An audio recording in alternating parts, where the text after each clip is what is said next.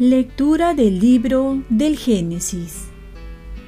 En el tiempo anunciado por Dios, Sara concibió y dio un hijo a Abraham, que era ya anciano.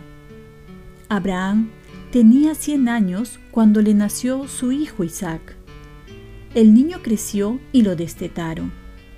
El día que destetaron a Isaac, Abraham ofreció un gran banquete al ver que el hijo que Abraham había tenido de Agar, la egipcia, jugaba con Isaac, Sara dijo a Abraham, Expulsa a esa criada y a su hijo, porque el hijo de esa criada no va a heredar con mi hijo Isaac. Abraham se llevó un disgusto, pues era hijo suyo. Pero Dios dijo a Abraham, No te aflijas por el niño y la criada haz exactamente todo lo que dice Sara, porque será Isaac quien continúe tu descendencia. Pero también al hijo de la criada lo convertiré en un gran pueblo, pues es descendiente tuyo.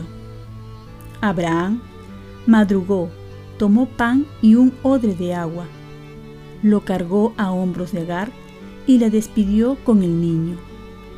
Ella partió y anduvo errante por el desierto de Berseba. Cuando se acabó el agua del odre, colocó al niño debajo de unas matas. Se apartó y se sentó a solas, a la distancia de un tiro de arco, diciendo, No puedo ver morir a mi hijo.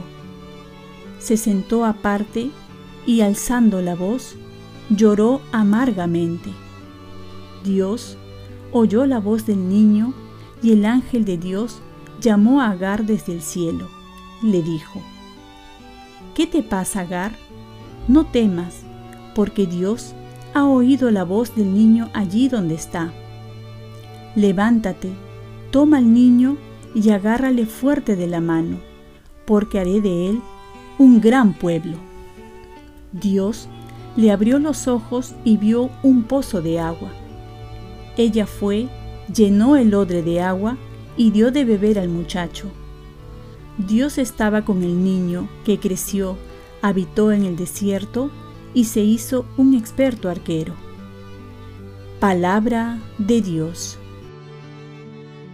Salmo responsorial. Si el afligido invoca al Señor, Él lo escucha. Si el afligido invoca al Señor, él lo escucha y lo salva de sus angustias. El ángel del Señor acampa en torno a sus fieles y los protege. Si el afligido invoca al Señor, Él lo escucha. Todos sus santos teman al Señor, porque nada les falta a los que le temen.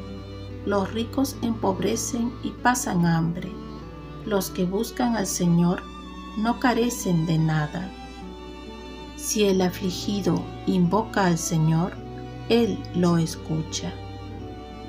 Vengan, hijos, escúchenme, los instruiré en el temor del Señor. ¿Hay alguien que ame la vida y desee días de prosperidad? Si el afligido invoca al Señor, Él lo escucha. Lectura del Santo Evangelio según San Mateo. En aquel tiempo llegó Jesús a la otra orilla del lago, a la región de Gadarenos. Desde los sepulcros dos endemoniados salieron a su encuentro. Eran tan furiosos que nadie se atrevía a transitar por aquel camino. Y le dijeron a gritos, ¿Qué quieres de nosotros, Hijo de Dios? ¿Has venido aquí para atormentarnos antes de tiempo? A cierta distancia había una gran piara de cerdos comiendo. Los demonios le rogaron, si vas a expulsarnos, mándanos a la piara. Jesús les dijo, vayan. Salieron y se metieron en los cerdos. Y la piara entera se abalanzó al mar desde lo alto del acantilado y perecieron en las aguas. los que cuidaban los cerdos huyeron al pueblo y lo contaron todo, incluyendo lo de los endemoniados. Entonces el pueblo entero salió a donde estaba Jesús y al verlo, le rogaron que se fuera de su territorio. Palabra del Señor. Paz y bien. Preferir la dignidad del hombre antes que todo interés económico. En el Evangelio podemos apreciar que el poder de Jesús es completamente superior al poder del mal, que en realidad es seducción mentirosa e influencia nefasta, porque Satán es una criatura. Por eso vemos claramente en este Evangelio que los demonios están sometidos a la voluntad de Jesús. Así, cuando uno está en gracia de Dios, esto es en comunión con Él, los maleficios y las brujerías no pueden contra nosotros. Los demonios creen ser dueños del mundo y hasta de los hombres. Es así que se extrañan que Jesús intervenga y dicen, ¿qué quieres de nosotros, Hijo de Dios? Claramente el Hijo de Dios ha venido por el hombre e interviene cuanto el mal lo ataca y atenta contra su vida, porque todos los seres humanos le pertenecemos.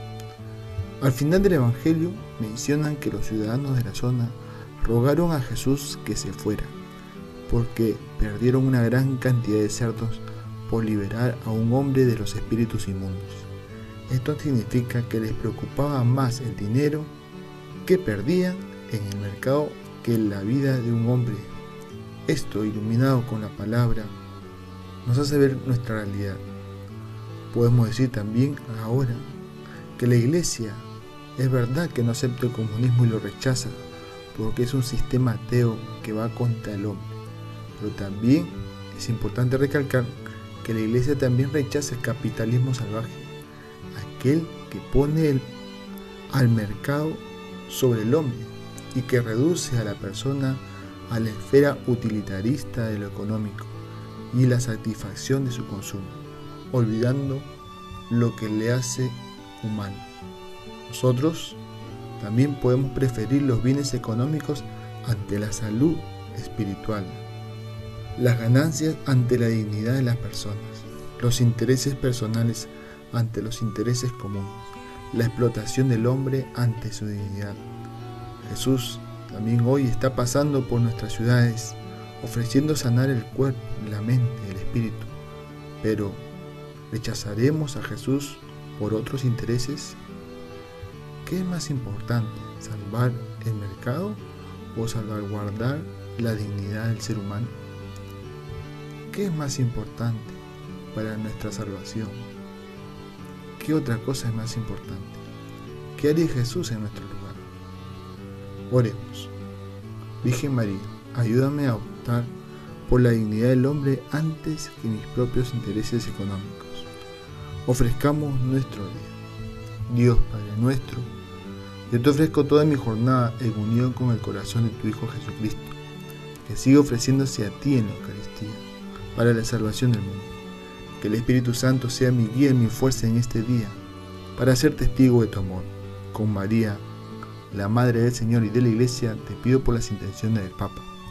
Con San José Obrero te encomiendo mi trabajo y mis actividades de hoy, para que se haga en mí tu voluntad. Y la bendición de Dios Todopoderoso, Padre, Hijo y Espíritu Santo, descienda sobre ti. Cuenta con mis oraciones que yo cuento con las tuyas, y que tengas un santo día.